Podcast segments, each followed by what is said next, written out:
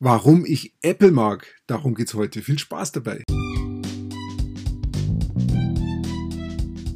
Ich habe die letzten fünf Jahre damit verbracht, von den allerbesten Online-Marketern heutzutage zu lernen. In dieser Zeit habe ich tausende von Produkten per Online-Marketing verkauft. Jetzt bin ich dabei, mein Millionengeschäft aufzubauen. Wie schaffe ich das, ohne Schulden zu machen oder mir einen Geldgeber ins Boot zu holen? Und das komplett von Null an. Dieser Podcast gibt dir die Antwort. Komm mit mir mit und sei dabei, wenn ich lerne, Dinge umsetze und über die Marketingstrategien spreche, wie ich mein Online-Geschäft aufbaue. Mein Name ist Peter Martini und willkommen zur Peter Martini Show. Warum ich Apple mag, darum geht es heute. Ich kann mich noch erinnern, als ich in der Softwareentwicklung unterwegs war, habe ich Software entwickelt und habe das alles im Kopf gehabt.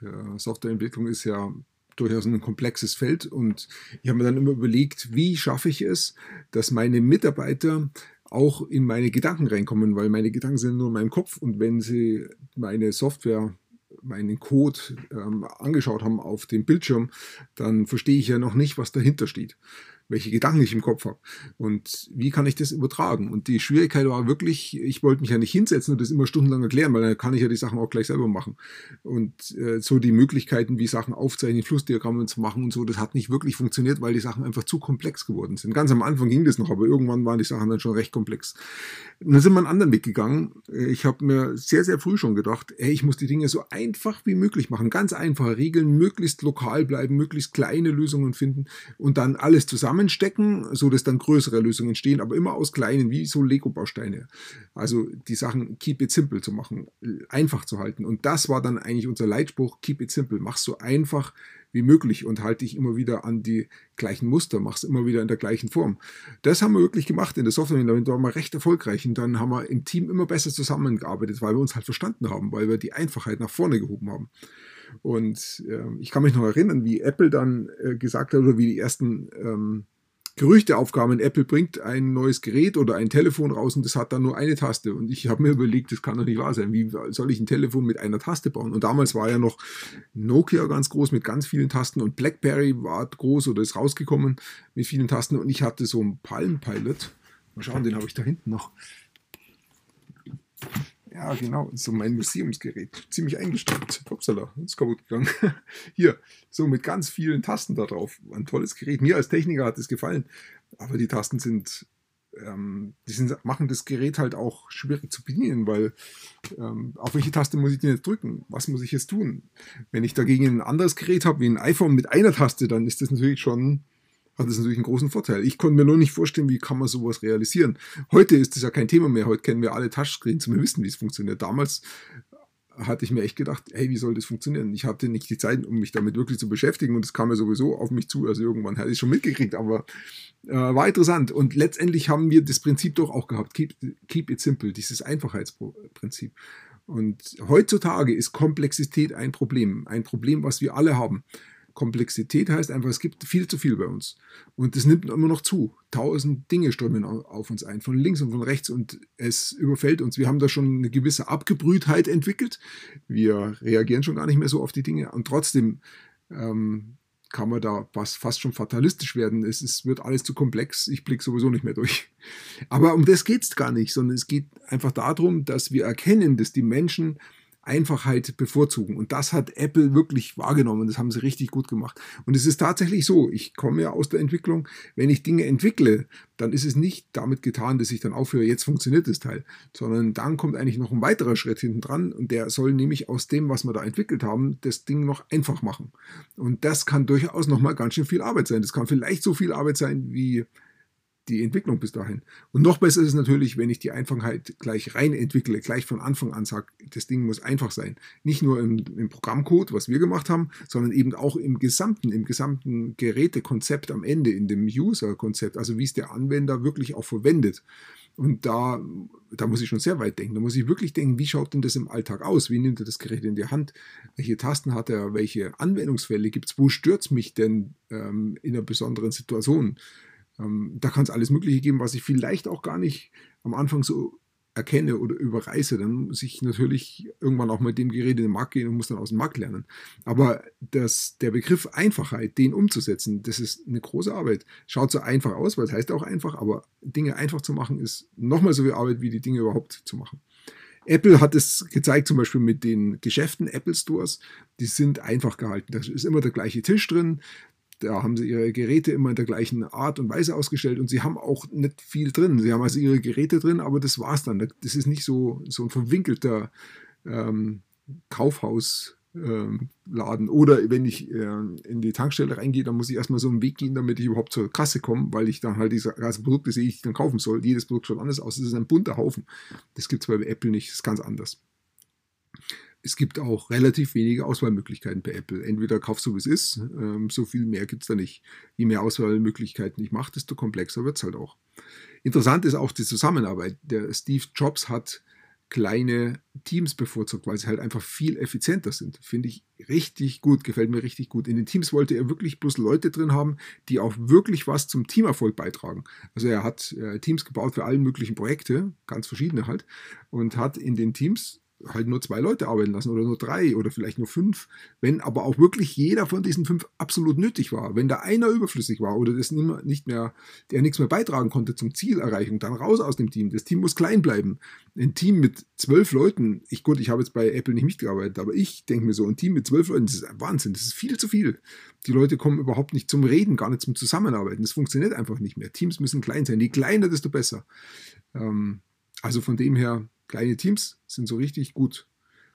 Dann, ähm, ja, der Steve Jobs hat Leute sogar aus Meetings entfernt, wenn die Fähigkeiten von diesen Leuten halt dann nicht mehr erfolgsentscheidend waren für das äh, Team. Macht ja auch Sinn, weil sie bremsen ja bloß noch.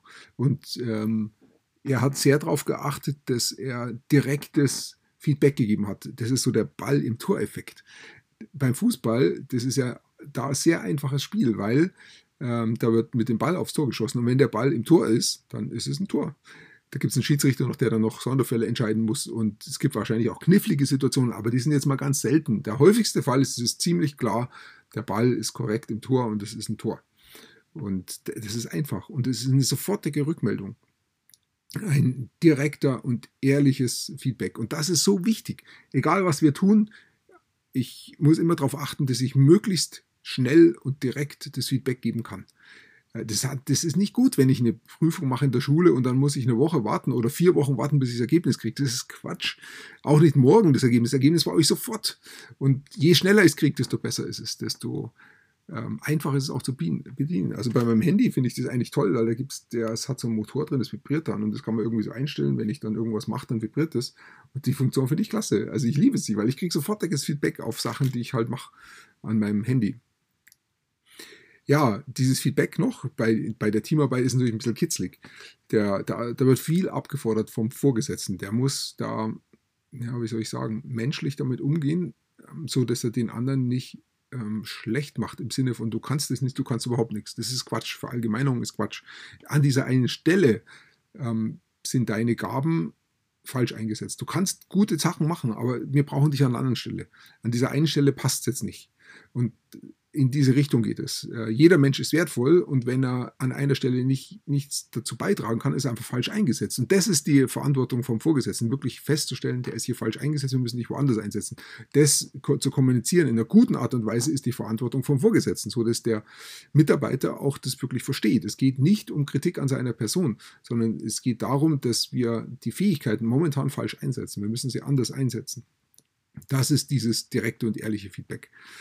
Ähm, wichtig ist es da eben Missverständnisse zu vermeiden, dass wir wirklich die Werte auch im Vordergrund stehen haben, dass wir jeden Menschen wertschätzen.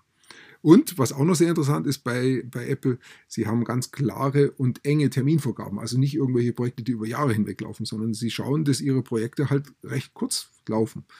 Ähm, vielleicht drei Monate und innerhalb von drei Monaten soll ein Ziel erreicht werden. Da gibt es ähm, eine Softwareentwicklungstechnik, Scrum heißt die, die arbeiten in solchen in Sprints zusammen. Ich weiß nicht mehr genau, wie lang die Sprints sind, waren die vier Wochen, ich glaube, oder zwei Wochen. Auf jeden Fall bis zu dahin, jeder soll bis, äh, bei einer Sprintplanung sagen, wie viel kann er denn schaffen bis in vier Wochen. Und dann gibt es äh, wöchentliche Treffen, wo das genau vorgestellt wird, was habe ich bis dahin geschafft und nach vier Wochen soll dann das Ziel erreicht sein. Und wenn ich es dann nicht erreicht habe, dann muss ich halt den nächsten vier Wochen Sprint nochmal planen, aber anders. Da muss ich ihn halt kleiner planen, kleinere Schritte machen, bis ich mein Ziel auch da wieder erreiche, sodass ich immer wieder abgeschlossene Ziele erreiche innerhalb von vier Wochen. Eine ganz tolle Technik. Scrum kann man nicht nur für Softwareentwicklung hernehmen, sondern für jedes komplexe Projekt und äh, zunehmend wird, wird unsere Welt ja komplexer. Also das gilt eigentlich für überall. Also Scrum ist richtig gut. Muss ich vielleicht mal einen extra Beitrag darüber machen. Ja, und dann noch ganz, ganz wichtig bei Apple ist das Warum. Frage nach, nach dem Warum. Ähm, Apple hat es so gemacht, dass sie halt sagen, egal was wir machen, wir glauben daran, anders zu sein. Auf Englisch war das dieses Thinking Different. Wir glauben immer daran, anders zu sein. Und wir verändern die Welt, indem wir unsere Produkte wunderschön, einfach und benutzerfreundlich machen. Dabei sind großartige Computer entstanden. Willst du einen kaufen? Das klingt doch einfach richtig gut. Die kommen vom Warum her. Und nicht von der anderen Seite her, mein Computer hat hier 100.000 Funktionen und kann fotografieren und kann Ton aufnehmen und kann die Position verstellen. Interessiert mich doch alles gar nicht. Ähm, Gibt es ein gutes Video von Simon Sinek auf YouTube? Einfach nach Simon Sinek suchen. Nach warum? Simon, Simon Sinek Why. Das ist auf Englisch das Video. Ich werde auch den Link hier noch reinposten. Ähm, klasse Video, lohnt sich echt, das anzuschauen. Und ich habe das schon mehrmals angeschaut. Ist einfach, ähm, er macht es wirklich gut und erklärt es ganz gut. Ja, das sind so die Sachen, warum ich Apple mag. Auch wenn sich jetzt viel verändert hat. Der Steve Jobs ist ja leider gestorben. Der war die treibende Kraft hinter dem Ganzen. Er war sicherlich auch teilweise eine schwierige Persönlichkeit. Aber er hat auch manche Stellen gehabt, da war er richtig gut so ist es oft, wenn jemand als Mensch richtig gut wird an einer Stelle, ist er halt an anderen Stellen schwierig, äh, weil wir Menschen einfach nicht alles können.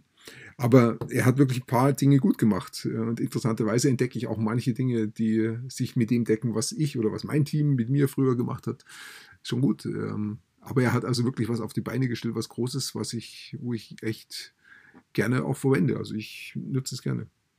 Ich hatte jetzt vor kurzem erst wieder eine ganz klasse Erfahrung. Ich kann äh, alles, was ich markiere, auf meinem Mac hier mit äh, Command C habe ich dann auf dem iPhone und kann es da wieder einfügen. In eine andere Richtung geht es auch. Also das geht hier über Bluetooth, diese Verbindung. Und das Tolle ist, wenn ich jetzt Leute anrufen muss, dann markiere ich die Telefonnummer auf meinem Mac und tue bei meinem iPhone auf der Tastatur, auf dieser, wo ich die wählen kann, einfach einfügen. Und dann habe ich die Telefonnummer auf meinem iPhone.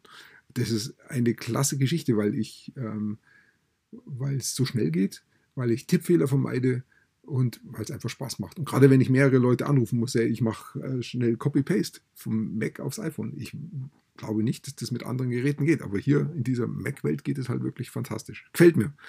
Ähm, das sind so Feinheiten. Das ist nur ein kleines Detail, aber von diesen kleinen Details gibt es so viele in der Mac-Welt und die gefallen mir einfach. Und wenn ich dann in die PC-Welt wieder gehe, ich war ja eigentlich 30 Jahre lang in der PC-Welt und habe mit Macs mich nie beschäftigt, ähm, dann fällt mir das auf, dass das das ist einfach grobschlächtig.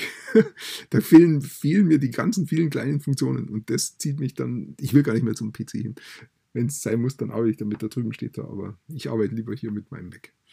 Ja, warum ich Apple mag. Ich habe so ein bisschen beschrieben, es gefällt mir ähm, die Firma, auch wenn sie viel Geld verdienen, aber okay, sie macht ihren Job gut. Ich finde es klasse, ich orientiere mich gern und habe diese Geräte auch ganz gern. Und wo man jetzt zu tun hat, darüber haben wir uns ja ausgehalten. Ich danke dir fürs Zuhören. Ich wünsche dir einen wunderschönen Tag und bis bald.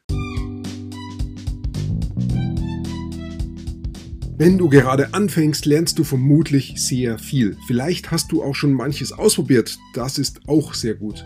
Wenn du weitere Informationen und kostenlose Kurse von mir haben willst, dann geh auf www.petermartini.com und trage dort deine E-Mail-Adresse ein.